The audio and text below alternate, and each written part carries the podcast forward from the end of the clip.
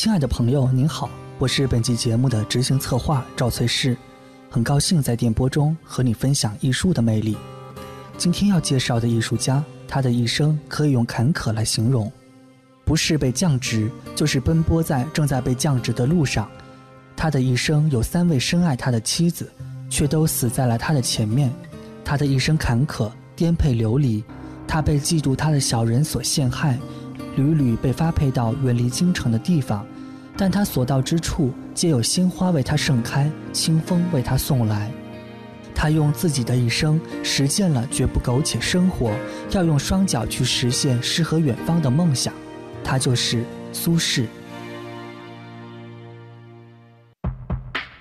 境界决定结果，就像思考，才能带来成功。中央人民广播电台经济之声，每当夜晚来临的时候，属于智者夜晚的盛会。凡尘工作室全新节目《跨越时空的艺术碰撞》，今日主题：把别人的苟且活成潇洒的苏轼。宋仁宗景佑元年，也就是公元一零三六年。在美丽的四川眉山市，有一个名叫苏轼的婴儿降生了。没有什么电闪，也没有什么雷鸣，平静的如同我们经历过的每一个平凡的日子。在苏轼的青少年时期，他一生中的重要人物纷纷闪亮登场，却又大部分纷纷黯淡离开，只剩下他的弟弟苏辙、苏子由陪伴他直到生命的尽头。首先是他的母亲，苏轼的这位母亲丝毫不比在儿子背上刺字的岳母逊色，她影响了苏轼一生的人生观和价值观。他教儿子从小读《范滂传》，在小小的苏轼心里种下了一颗善良、正直、勇敢的种子。而苏轼的父亲，也就是《三字经》里“苏老泉二十七，始发愤读书籍”的苏洵。更是一个身教重于言教的忠实实践者。苏洵和两个儿子苏轼、苏辙一起读书学习，最终三人都在唐宋八大家中占据了三席之地。可是，在父子三人进京赶考时，母亲却忽然死去，连他们考中进士的消息都没有等到，这不能不说是苏轼心里一个巨大的遗憾。好在苏轼和弟弟苏辙的妻子一起在家里料理了后事，并且相知相爱的妻子王弗还为苏轼生下了儿子。随后，就在苏轼走上仕途，准备大干一番，实现他的精忠报国梦的时候，他人生的导师、精神的领路人、文学的支持者，父亲苏洵，也去世了。不仅如此。命运似乎是要试试这个年轻人的抗打击能力到底有多强。就在父亲去世一年之后，苏轼深爱着的妻子王弗也因病去世。深受打击的苏轼扶着父亲和妻子的灵柩来到眉山，把他们葬在了母亲的坟墓旁边。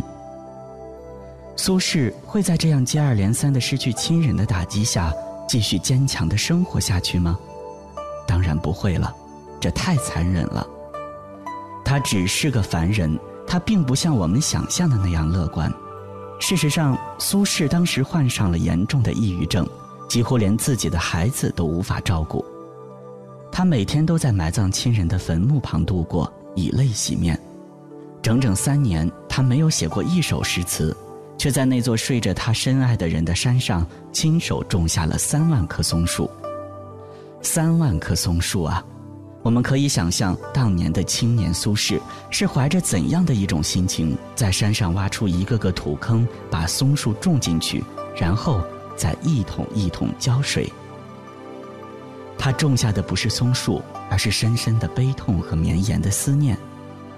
直到十年之后，苏轼在一个孤独的夜晚，忽然梦到已离世许久的妻子。他起床穿衣，在月光的清辉下写下词作。江城子寄梦，我们才终于知道他当年的痛苦有多深。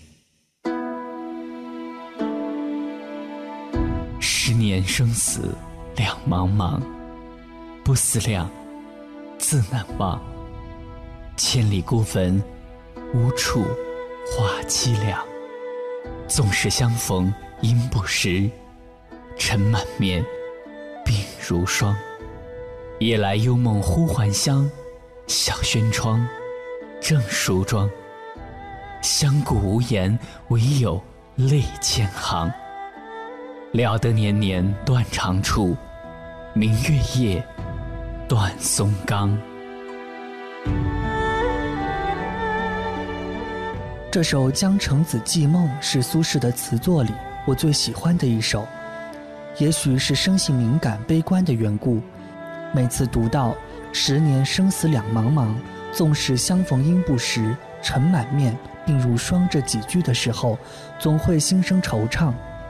有时候文学就是如此，诗人把自己的情绪凝结在几个字词句中，却因为深刻地放大了人性的悲喜。让几千年后的人从中读出了自己的感悟。那么，在知名文化学者蒋勋看来，苏轼的词作究竟好在哪里呢？所谓的词，常常用到一个填词这个名称，也就是说，词本来是先有一个曲调，有一个歌曲的旋律吧，或者说一个曲调的乐谱。那这个乐谱有不同的名称啊，比如说苏东坡写过一首很有名的词，叫做《水调歌头》。那么这个水调，这个调性的调，就有一点像我们在西方的音乐里面讲的 G 大调或者 C 小调这样的一个名称。所以《水调歌头》是一个固定的一个词牌啊，用专业的术语来讲，词牌就是每一个词有一个曲调的一个格式。叫做牌，那么这些文学家像苏轼，他不是音乐家，他是一个文学家。可是当然，他们略懂音律啊，就是他懂得一点填词的技巧，他就把字一个一个的填进固定的旋律当中。那么用今天的话来说，就是所谓的歌词创作者。我想有时候我们在一个什么流行歌曲或者是。创作歌曲的什么奖项当中会有一个作曲的，呃，最佳什么什么奖，或者作词的什么什么奖。那如果用这个角度来看，北宋的很多有名的所谓的词家，也就是当年一千多年前填词高手，就是写歌词的高手。那我们曾经说过，这些歌词现在都变成了重要的文学，可是非常的遗憾是，大部分。那么这些杰作，当时他按照一定的词谱把它填完以后，是交给歌手来唱的。那么等于当时的这些文人，他们来往的人就是乐师，还有一些歌妓。那所以我们今天讲到歌妓的“妓”这个字，可能大家想到的是比较跟情色有关的这样的行业。可是古代不是，它就是一个怀有特别技能的。这些男性或女性，就像日本的艺妓，他们要经过非常严格的训练，怎么去唱这首歌的。所以，像苏轼，他就写了这样的词以后，他就交给这些演奏者去演奏，同时也就交给歌手去把它唱出来。那我们当然知道，这些填歌词的人，每个人都有他自己不同的个性。那苏东坡、苏轼，在所有的词家，北宋的词家里。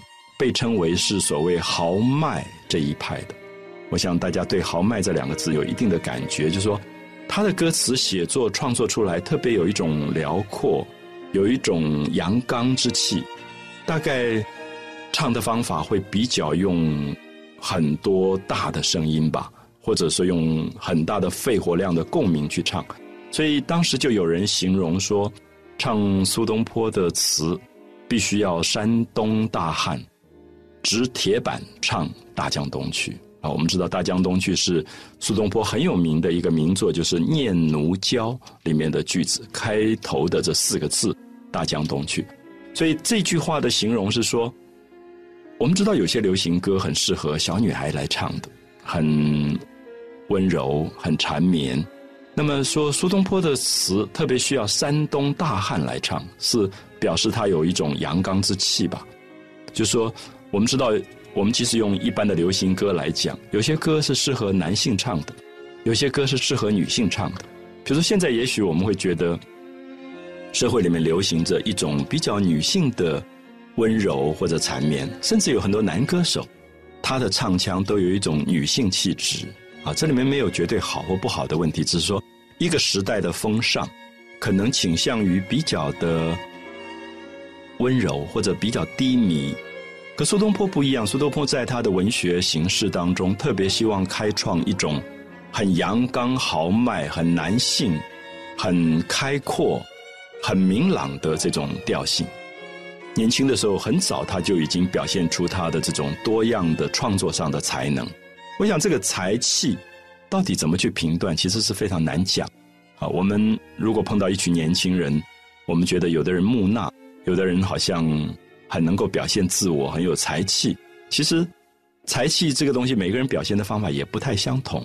可是苏东坡有一个特征，就是他大概很敢把自己的爱恨讲出来啊。他不太喜欢扭捏作态，不太喜欢有一点隐藏自己的情感。所以在这一点上，我们可以说苏东坡他的个性本性上是非常直爽、非常豪迈直爽。那么有什么话就讲什么话的。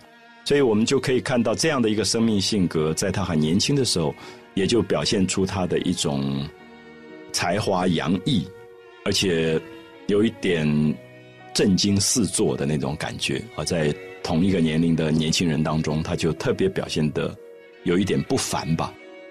所以我们大概可以看到他这种崭露头角是非常早啊，非常早。那么也看到他此后一直持续的。用他自己生命形态里面的一种热情洋溢的方法来创作他的词。您正在收听的是凡尘工作室全新节目《跨越时空的艺术碰撞》，精彩稍后继续。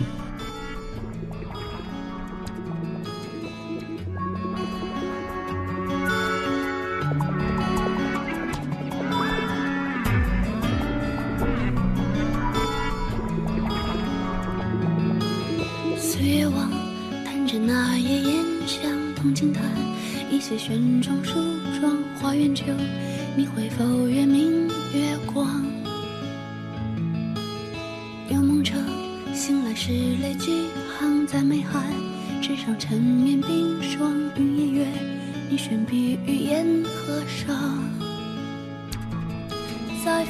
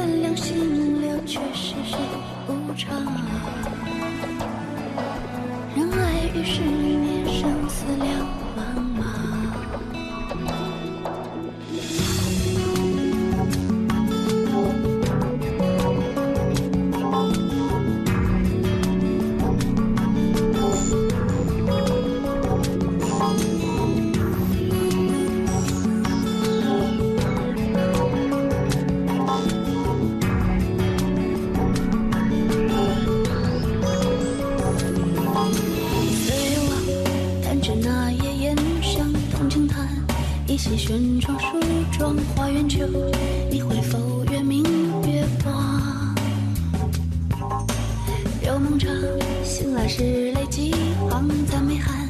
纸上缠绵冰霜，与月月，你悬笔于烟河上，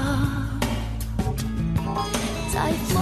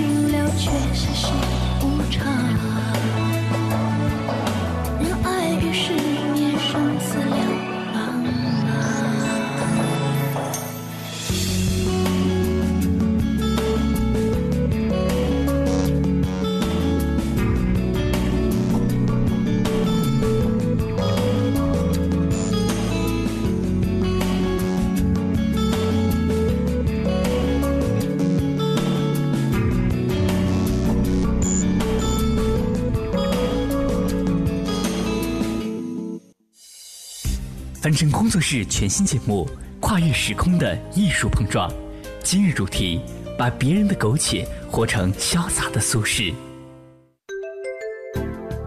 如果说对青年时期的苏轼的打击都来自家庭，那么之后他一辈子的坎坷经历，其实都和一个人有关系。这个人也是北宋文学界的顶级大师，他的“春风又绿江南岸，明月何时照我还”。墙角数枝梅，凌寒独自开。还有不畏浮云遮望眼，只缘身在最高层，可谓是家喻户晓。这个人并非嫉妒苏轼，他和苏轼都属于唐宋八大家里的大咖人物，他们对对方的才华也是真心的佩服。唯一不同的是，两人在官场的见解水火不容。这个人就是王安石。